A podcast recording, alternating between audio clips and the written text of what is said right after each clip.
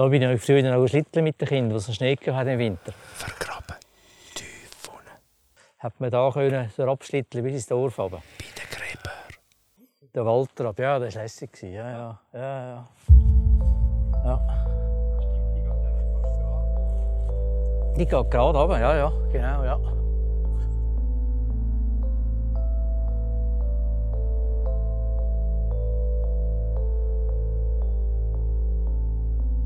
Wir sind unterwegs zu einem Grab. Das Zolliken im Wald. Mit dem Adrian Michael, unserem Sagenexperten. Es hat hier Gräber, die sind uralt.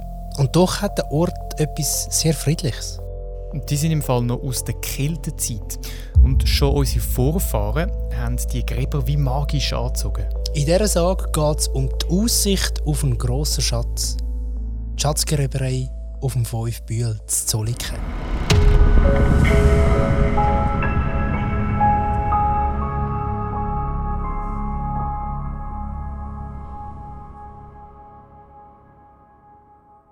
Die fünf Grabhügel auf dem Fünfbühl, die sind für Zollikerinnen und Zolliker schon immer geheimnisvoll gewesen.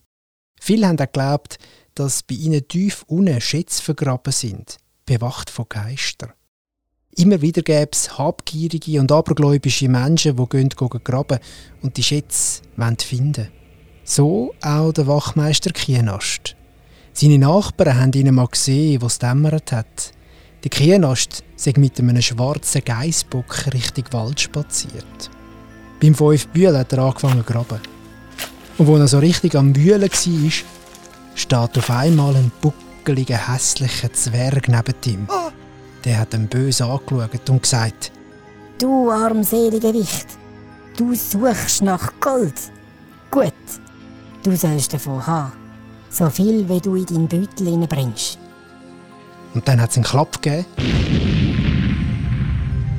Und die beiden sind in die Tiefe gefahren, bis in einer Höhle angekommen sind. In dieser Höhle hat es unvorstellbar viel Gold und Silber gehabt. Der Kienast hat sofort angefangen, Schätze einzupacken. Er ist richtig gierig geworden. Der Zwerg hat ihm aufmunternd immer wieder zugenickt. Und wo der Beutel voll war, hat es wieder einen Klapp gegeben. Der Kienast ist ohnmächtig geworden. Und als er wieder aufgewacht ist, war er wieder im Wald mit dem Beutel in der Hand. Jetzt ist er schnell auf den Heimweg, voller Vorfreude auf seinen grossen Schatz. Er hat geschaut, dass ihn kaum jemand sieht. Und als er heimgekommen ist, ist er sofort mit der Beute in den Keller. Als er aber den Sack ausgeleert hat, kein Gold, kein Silber, nur graue Steinchen sind auf dem Kellerboden gelegen.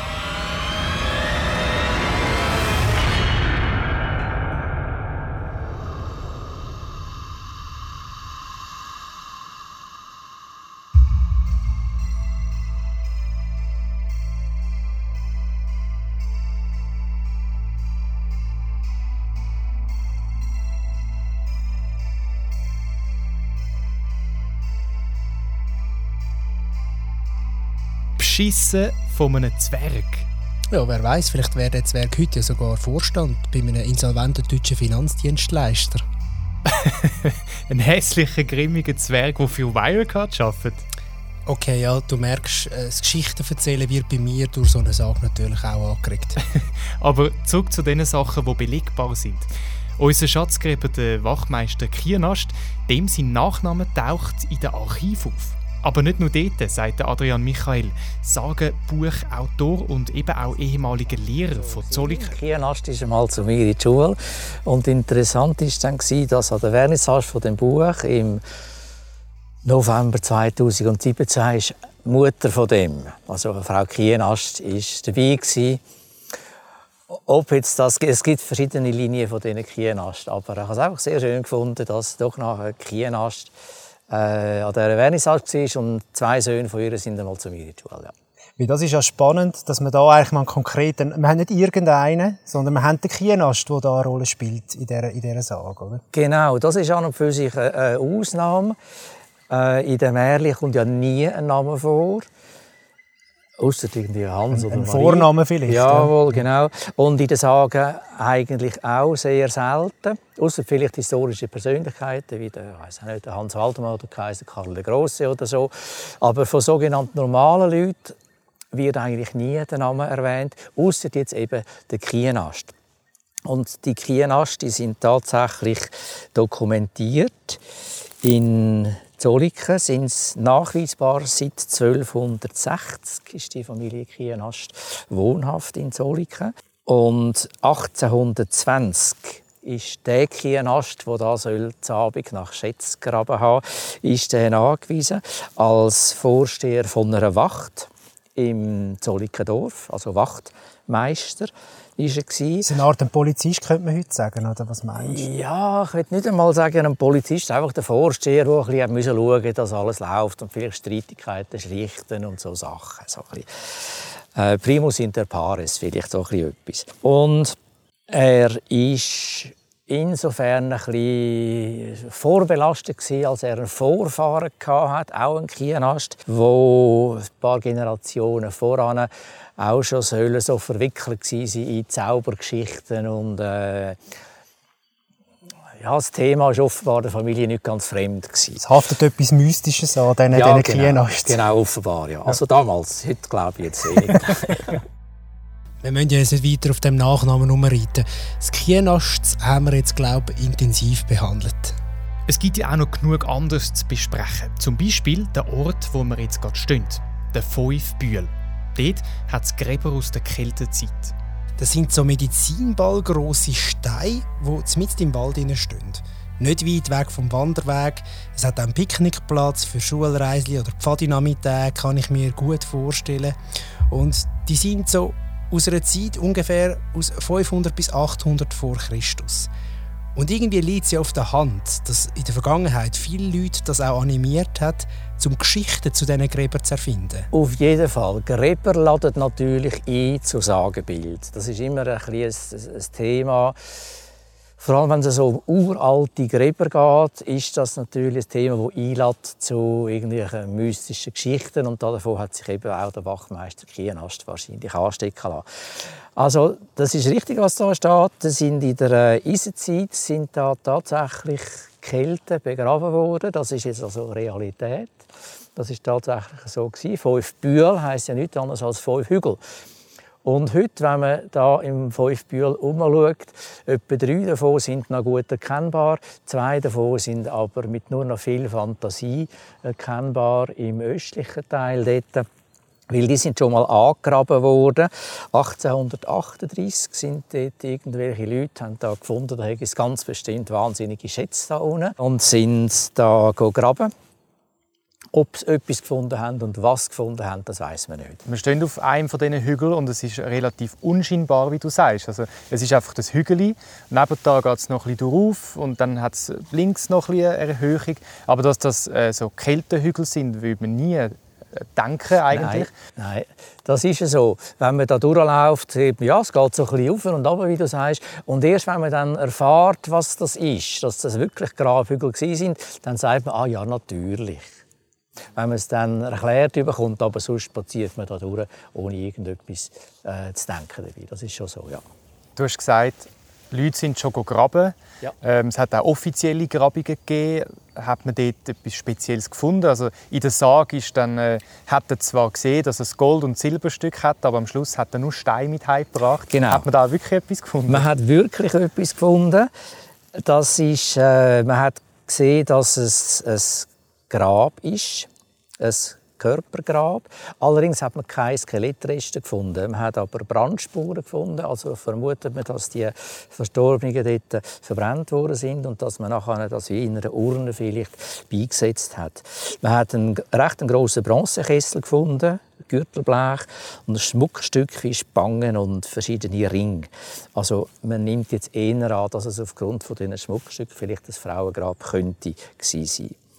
Aber äh, genaueres darüber weiß man nicht. Aber ganz sicher ist, dass es Gräber sind.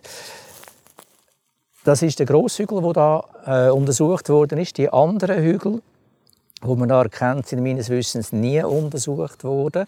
Und Jetzt ist wieder der Fantasie, freier Raum. Wer weiß, ob in diesen anderen Hügeln auch noch etwas liegt, wo man einfach nicht oder noch nicht ausgraben hat. Wenn auf einmal noch der Goldrausch aus, ausbricht, nach äh, dem Wer das weiß, gehört wer haben. Schatzgräberei auf dem fünf Bühel in der heutigen Zeit. Wer weiß, ja. Nicht, dass ihr da mit dem Spaten und dem Pickel zu Zollikofen in den Wald marschiert. Aber Simon, das mit dem Wirecard-Beispiel vom Anfang, es hat mindestens ein bisschen etwas. Es geht ja darum, dass die Leute arm waren. Äh, geht ja auch heute noch vielen Leuten so, die nicht gerade privilegiert sind oder in einer privilegierten Situation aufwachsen. Die Leute haben zu der Zeit, wo die Sage entstanden muss sein, einfach auch von einem besseren Leben geträumt. Sie haben ja eigentlich praktisch keine Möglichkeiten gehabt. Sie haben, können, sie haben nicht können an die Börse, sie haben nicht können Lotto spielen. Äh, sie sind Handwerker, gewesen, sie sind Bauern gewesen. Aber mit viel Fantasie haben sie sich dann Ort gesucht, wo sie gedacht haben, mal, dort gibt es Schätze. Und das sind eben so äh, Ruinen gewesen, vielleicht Killerruinen, Burgruinen oder eben alte Gräber. Dass vielleicht die ausgewichen sind, mangels Möglichkeit in ihrem ja, vielleicht manchmal sehr traurigen und tristen Alltag, sind sie ausgewichen in so geheimnisvolle Orte wie jetzt eben da die fünf. Es gibt ja von Küsnacht und von Wädenswil, beide Ortschaften auch am Zürichsee, ähnliche Geschichten. Genau. Würdest du jetzt sagen, das sind einfach Geschichten, wo man sich so eben erzählt, um Hoffnung zu schaffen? Oder wo man vielleicht tatsächlich Kunden hat und sich dann jeder in seinem Dorf gefunden hat, ah, da hat es auch noch so einen Hügel, vielleicht hat es dort auch noch etwas drunter. Die Sage, die wir jetzt hier haben, vom Schatzgräber auf dem VF Bühl, das ist ein typisches Beispiel von einer sogenannten Wandersage. Die Sage wandert vom einen Ort zum anderen und das ist da äh, eindeutig passiert. Die älteste Sage ist die in Wädischwil, der Schatz auf Alt-Wädenswil. Es ist ein bisschen anders eingepackt. Man muss sich das vorstellen, es, wie, äh, es sind verschiedene Päckchen, die sind in verschiedenen Geschenkpapier, aber drin ist eigentlich immer das Gleiche. Dort ist es, in Wädischwil ist es äh, auf einer Schlossruine, die Ruine von Alt-Wädischwil. Dort ist es ein Holzhacker, der sieht, wie Zwerg unermessliche Schätze in dieser Ruine umtragen und dann wieder entdeckt. Und dann passiert es gleich. Ein Zwerg bietet ihm an, er dürfe so viel Gold mitnehmen wie er will. Er dürfe aber kein Wort reden dabei. Auch das ist ein Sagenmotiv, das immer wieder vorkommt, dass einer nicht reden während einer bestimmten Zeit. Und dann passiert es gleich wie am Wachmeister Kienast, wo er dann den Schatz heimgetragen hat und voll Stolz hat seinen Verwandten wollen zeigen sind äh, Schneckenhäuschen und Steine drin. Eine Wandersage also. Ein neuer Begriff, den ich so jetzt auch noch nie gehört habe. Bleibt noch die Frage, aus welcher Zeit stammt denn echt die Sage? Die äh, Variante von Wädischwil, die wird das erste Mal erzählt 1853. Aber die Zolliker Variante, die ist, muss sehr viel jünger sein. Ein grosses Werk über die Geschichte von Zolliker ist 1899 rausgekommen und dort ist die Sage nicht drin. Also wenn die Sage vom Schatzgräber auf dem Fünfbühl damals schon bekannt gewesen wäre, hätte sie, Brutbacher Nüsch, hätte sie in ihrem Buch das alte Zollikon ganz sicher erwähnt. Also muss sie irgendwann später äh, den Eingang nach Zolliken gefunden haben. Also wird die Sage jeweils einfach angepasst auf den Ort von dem Dorf, wo es gerade passt, so wie eben da im Fünfbühl Zolliken, aber eigentlich importiert aus Wädenswil. Aber Wandersage hin oder her, es passt ja gleich, weil die keltischen Gräber, die gibt es ja wirklich da zu Zolliken. Wir bleiben übrigens in der nächsten Folge im gleichen Wald, gehen vom Fünfbühl zu einem anderen Bühl, nämlich zum Galgenbühl. Die Galgenvögel sind Raben, passt gerade sehr schön dazu.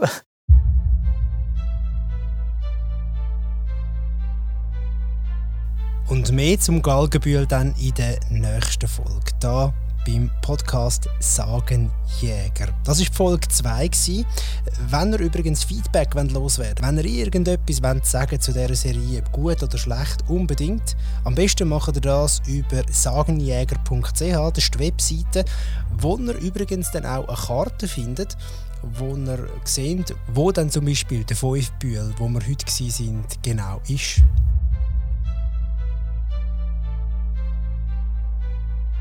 Die Folge Sagejäger ist unterstützt worden von der Gemeinde Zolliken und dem Mikrokulturprozent. Unser visuelles Artwork hat Anne Seger gestaltet. Am Soundlayout mitgeschafft hat Milo Stegmann. Ihre Mithilfe ist so wichtig, dass es den Podcast überhaupt gibt. Und natürlich auch die grosse Mithilfe von unserem Sagenexperten von Zolliken, Adrian Michael. Sagenjäger ist eine Produktion von Eli Media. Auf elimedia.ch findest du weitere spannende Podcasts.